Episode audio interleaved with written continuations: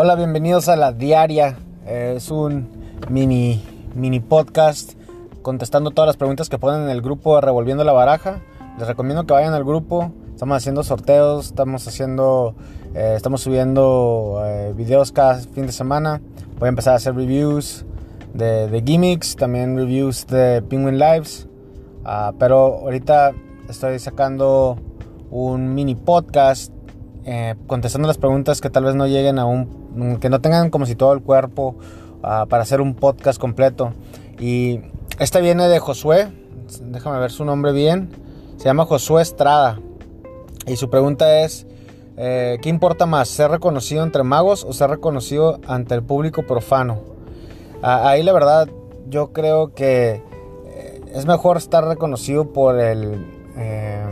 Eh, por los profanos, ya que pues ahí está el dinero, ¿no? Hay, hay dos formas de verlo.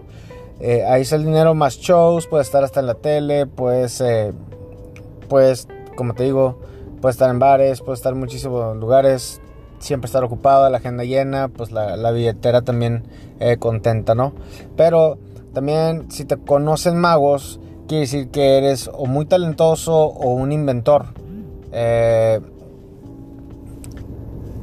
Entonces, ¿qué es lo que más vale la pena?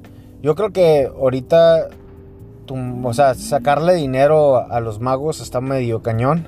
Eh, casi ya nadie compra DVDs, hay mucha piratería. Ah, tal vez gimmicks, si te vas a inventar gimmicks o si vas a dar conferencias, es lo único eh, que se pudiera hacer. Mm, las conferencias, pues también es trabajo ir a estar viajando.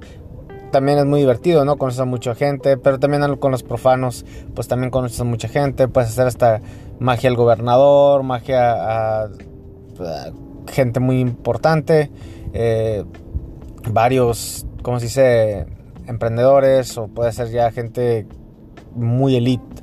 Eh, yo creo que para mí sería mejor con los profanos, es, mi, es la verdad es espectadores yo creo que sería mi elección, ah, pero no quiere decir que ser reconocidos por magos no está bien ser reconocidos por, por magos también es algo, algo chingón que tiene su mérito, ¿no? Si te reconocen magos, quiere decir que eres talentoso, que tienes una mente creativa, ah, por así decirlo, brillante, ¿no? Eh, y obviamente lo chingón es que siempre vas a estar con gente que sabe lo que, lo que es ser mago, tener la misma pasión, uh, tener la, la misma, hacer clic de las mismas cosas.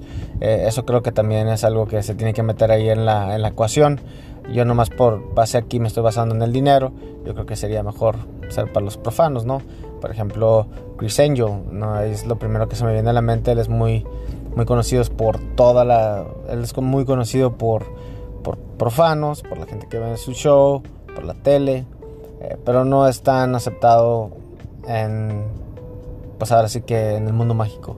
Y yo creo que ese, ese güey también se ha, de agüitar.